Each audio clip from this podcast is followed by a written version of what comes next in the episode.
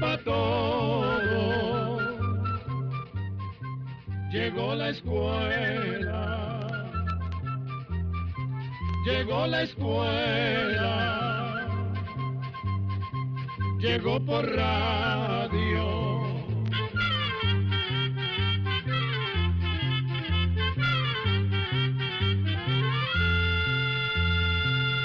Oigamos la respuesta.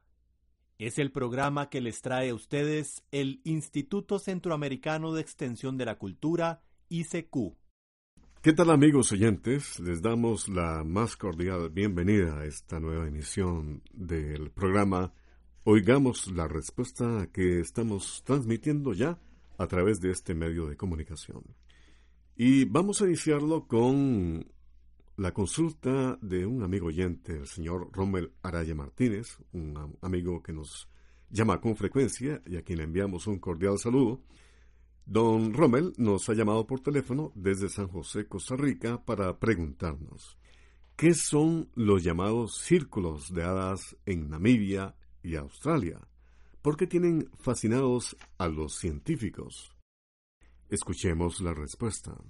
Los llamados círculos de las hadas son unas curiosas formaciones que aparecen en el suelo de los desiertos en varios lugares del mundo, como por ejemplo en los desiertos de Australia y de Namibia, un país de África. En estos lugares áridos, el pasto crece formando como una especie de anillos, dejando en el centro espacios vacíos donde no crece el pasto. Estos círculos tienen entre 2 y 15 metros de diámetro y se extienden por cientos de kilómetros. Vistos desde el aire, se aprecian como grandes huellas o pisadas, de ahí que los nativos los conozcan como las pisadas de los dioses. Como usted menciona, don Rommel, desde hace mucho tiempo los científicos han estado estudiando estas curiosas formaciones, tratando de comprender por qué se forman. Pero eso todavía no está del todo claro. Hasta hace poco, algunos científicos creían que se formaban porque las termitas se comían parte de la vegetación. Pero esta idea o teoría se descartó porque hay lugares donde no hay termitas y sin embargo aparecen estos círculos. Otros opinan que se forman por ciertas sustancias venenosas que dejan algunos arbustos en el suelo. Otros dicen que más bien podría tener que ver con la distribución de las sustancias nutritivas que hay en el suelo. Sin embargo, hace pocos años surgió otra teoría que hasta el momento es la más aceptada. Se dice que estos círculos donde el pasto crece más grande se forman porque las plantas de forma natural se agrupan para aprovechar la poca agua disponible. Cuando llueve en el desierto, el agua que cae en el centro del círculo, donde no hay hierba, escurre hacia las orillas. Entonces, las plantas que se encuentran ahí la aprovechan y crecen más fuertes. Según los científicos, esta podría ser la explicación de la formación de estos curiosos círculos de hierba que se forman en algunos desiertos.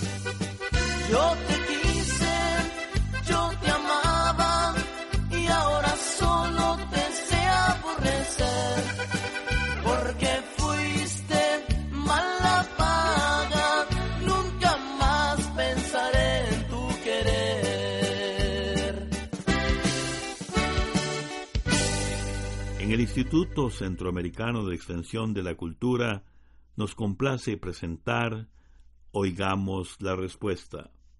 Muchas gracias por su atención. El señor Isaac González Rovira nos escribe desde San Miguelito, Panamá, y nos dice lo siguiente. En el Valle de Antón existe un lugar turístico muy visitado. Se trata de la llamada Piedra Pintada. Lo que quiero saber es a cuántos kilómetros de distancia queda de la iglesia a San José y cuántos metros de altura mide esta piedra. La piedra pintada. Oigamos la respuesta. En la provincia de Coclé, a 120 kilómetros al noreste de la ciudad de Panamá, se encuentra el Valle de Antón, un precioso pueblito ubicado en el cráter de un volcán extinto. Este valle es un lugar muy especial, no solo por la belleza de la naturaleza, sino porque tiene una rica historia. Aquí se han encontrado tinajas y hasta objetos que hicieron nuestros antepasados indígenas hace miles de años. En este sitio es donde se encuentra la famosa piedra pintada que está al pie del cerro conocido como la India Dormida, que se encuentra a unos dos kilómetros y medio al oeste del centro del Valle de Antón, donde está la iglesia de San José. En este lugar hay varias piedras que tienen dibujos o petroglifos, pero, como dijimos, la que más llama la atención es esa piedra pintada que usted menciona, ya que es bastante grande. Mide aproximadamente unos 5 metros de alto por unos 10 metros de ancho y en la parte baja tiene varios dibujos grabados. Los expertos que han estudiado estos dibujos todavía no saben su significado. Algunos arqueólogos creen que son símbolos que tienen que ver con leyendas o creencias religiosas de los indígenas que habitaron esta zona. Algunos historiadores opinan que se trata de una especie de calendario, mientras que otros estudiosos dicen que posiblemente es un mapa que detalla la geografía de la montaña con sus ríos, senderos y chorros. Y aunque uno se sepa el significado de estos dibujos, lo cierto es que muchos turistas visitan el Valle de Antón para disfrutar de su belleza. Oigamos la respuesta, el programa que usted puede sintonizar todos los días, de lunes a sábado, a través de esta emisora. Y agradecemos, por supuesto, su sintonía. ¿Quién le puso el nombre a Escazú? ¿De dónde salió ese nombre? ¿Y en honor a quién se lo pusieron? La pregunta la hizo el señor Michael Eduardo Chacón Herrera, que nos llama por teléfono desde San José, en Costa Rica. Escuchemos la respuesta. En Costa Rica, Escazú es uno de los cantones que forman parte de la gran área metropolitana de San José. Escazú fue fundado el 7 de diciembre de 1848. Según las investigaciones de varios historiadores, el nombre Escazú proviene posiblemente de la palabra indígena Escazú, que quiere decir lugar de descanso. Al parecer esta zona de Escazú era el sitio en el que paraban a descansar indígenas que se dirigían a Pacaca, la actual ciudad de Colón, antes de la llegada de los españoles.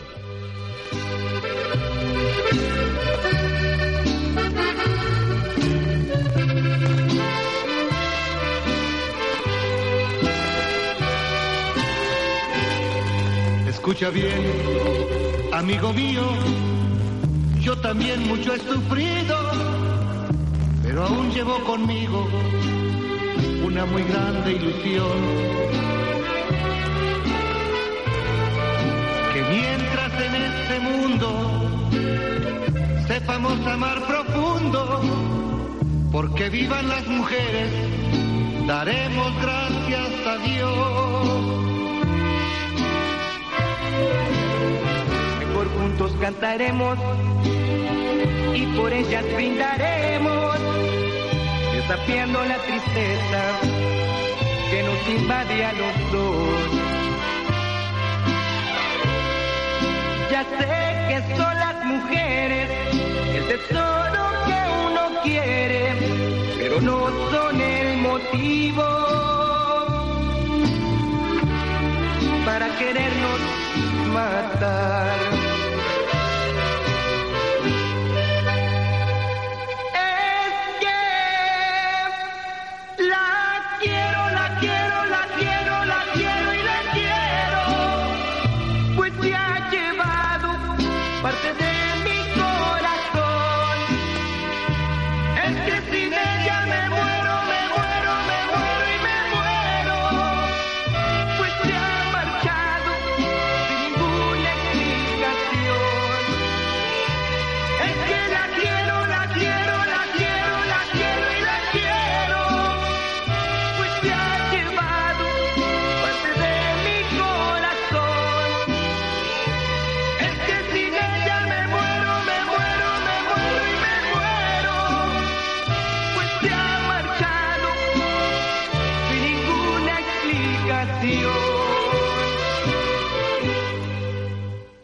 Gracias a la cortesía de este medio de comunicación, compartimos con usted el programa Oigamos la Respuesta del Instituto Centroamericano de Extensión de la Cultura.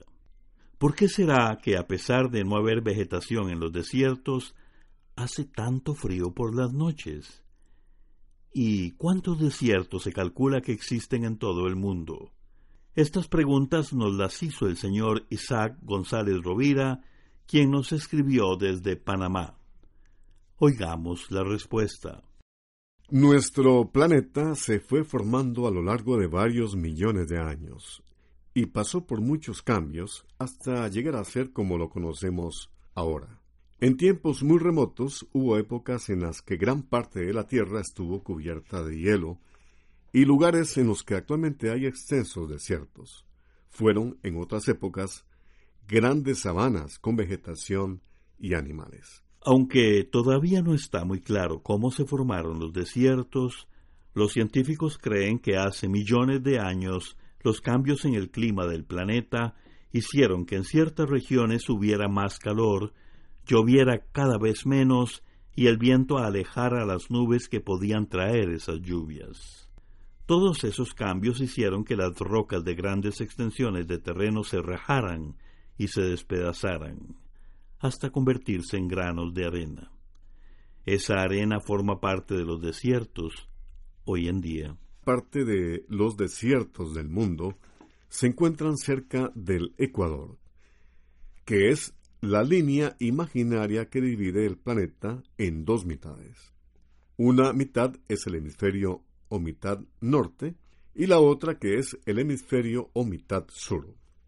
En esta zona cercana al Ecuador, los rayos del sol pegan con más fuerza y el clima es muy caliente, casi todo el año.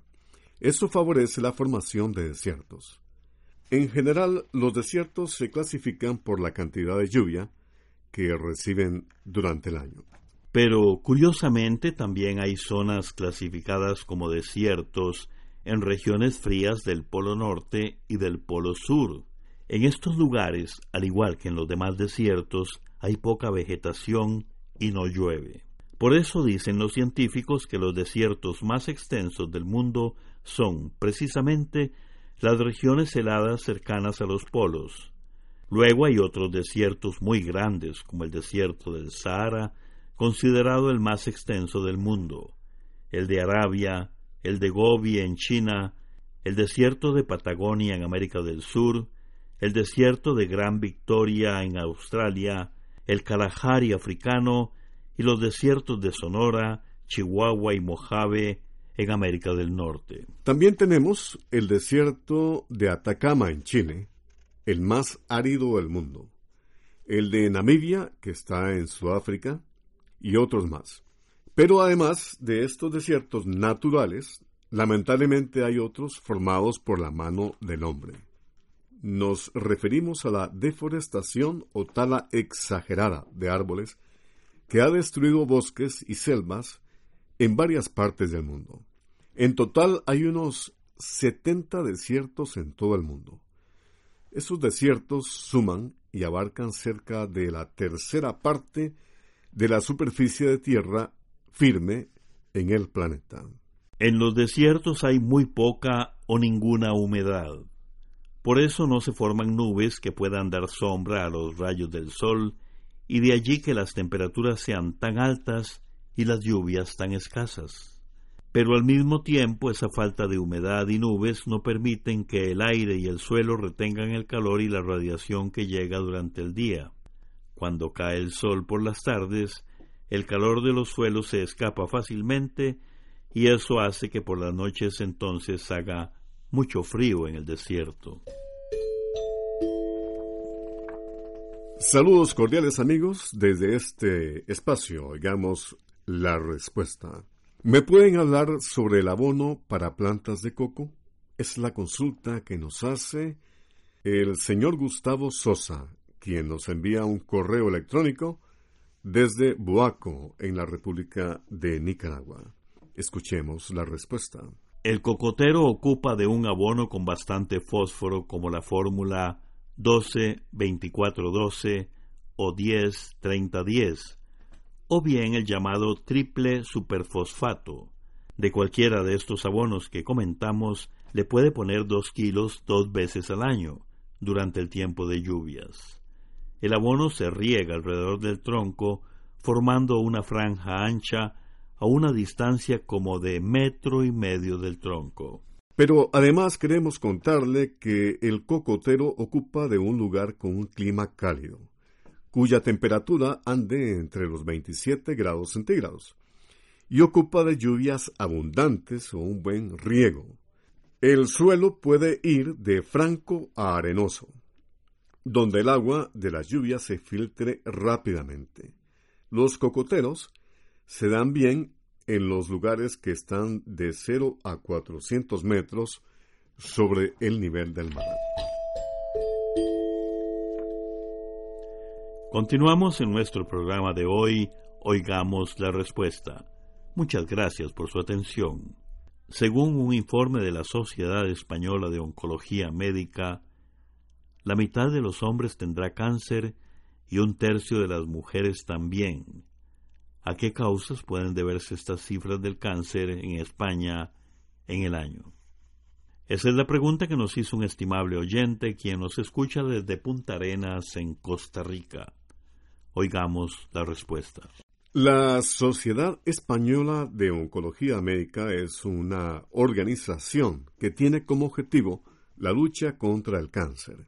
Hace unas semanas publicó un informe donde dice que uno de cada dos hombres y una de cada tres mujeres de España tienen la posibilidad de padecer de cáncer.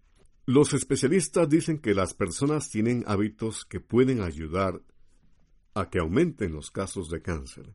Por ejemplo, la poca actividad física, la mala alimentación y el consumo de alcohol, así también como el fumado. Los especialistas también dijeron que la mala costumbre de la gente de no hacerse exámenes médicos cada cierto tiempo contribuye a que el cáncer pase inadvertido hasta que sea demasiado tarde. Por eso es tan importante hacerse exámenes médicos cada cierto tiempo, pues podría detectarse un cáncer de forma temprana y así poder controlarlo y hasta eliminarlo. Según esta organización, la Sociedad Española de Oncología Médica, los casos de cáncer en España han aumentado mucho. En el año 2015 se diagnosticaron cerca de 250.000 casos, mil más de los que se calculaba para el año 2020. Y en los últimos años, los cánceres más frecuentes en España son los de colon y recto, próstata, pulmón, mama y vejiga. Tú tan alto, yo tan bajo, alcanzarte así no puedo. Tú tan rica, yo tan pobre. Rico solo en sentimientos. Todo un mundo nos separa por distintos senderos. El amor es más fuerte que el poder del mundo entero y allá, allá al final del camino, con mi corazón te espero y tú tendrás un altar y un palacio hecho con besos y reinarás junto a mí el mundo será nuestro. Tú eres luz y yo soy sombra. Y la noche se fundieron. Tú eres mar y yo soy río que se encuentran aunque lejos. Todo un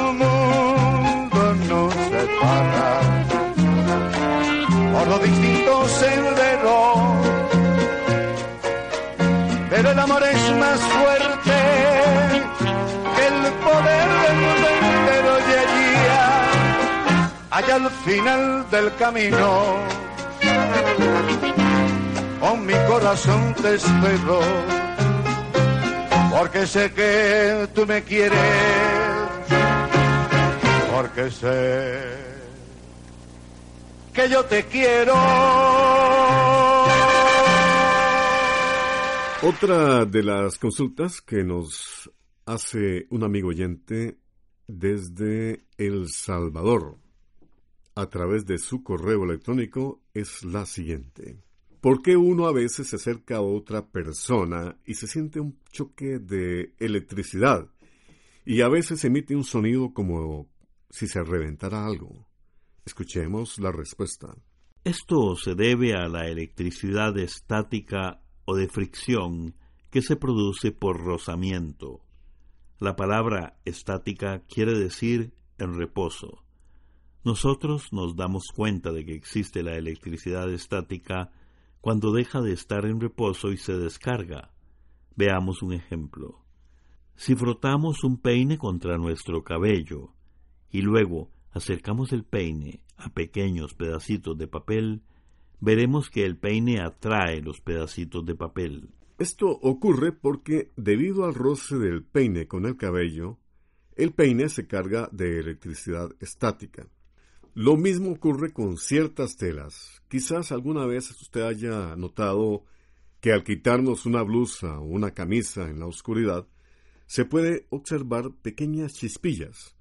En ese caso también se trata de electricidad estática que se produce por el roce de la tela con nuestro cuerpo y se descarga a través de nosotros. Ahora bien, cuando el tiempo está muy seco, es más frecuente acumular pequeñas cantidades de electricidad estática en nuestro cuerpo. A veces, al tocar a otra persona o algún objeto metálico, como una baranda o la perilla de una puerta, de repente sentimos una pequeña descarga. Es la electricidad estática que se ha acumulado en nuestro cuerpo y se descarga a través de nosotros, y no hay ningún motivo para preocuparse. Cuando el tiempo está húmedo, esto es menos frecuente. Si se trata de una prenda de vestir, la única forma de quitar esta electricidad sería mojando la prenda. Pero, como no es nada peligroso, no es necesario. Programa de Control 10. Así llegamos a un programa más de Oigamos la Respuesta. Pero le esperamos mañana, si Dios quiere, aquí por esta su emisora y a la misma hora. Mándenos sus preguntas al apartado 2948-1000 San José, Costa Rica. También nos puede llamar a los teléfonos 22 25 52 38 o 22 25 53 38. o mándenos un fax al 22 25 22 27. También le damos el correo electrónico icq.org. Celo de letreo icecu arroba icecu.org. Para nosotros sus preguntas son muy importantes y estamos para servirle. También puede dirigir su pregunta a esta emisora que ellos amablemente nos la harán llegar.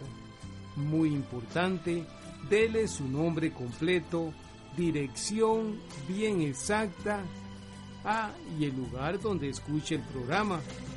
Recuerde que comprender lo comprensible es un derecho humano. Que Dios le bendiga.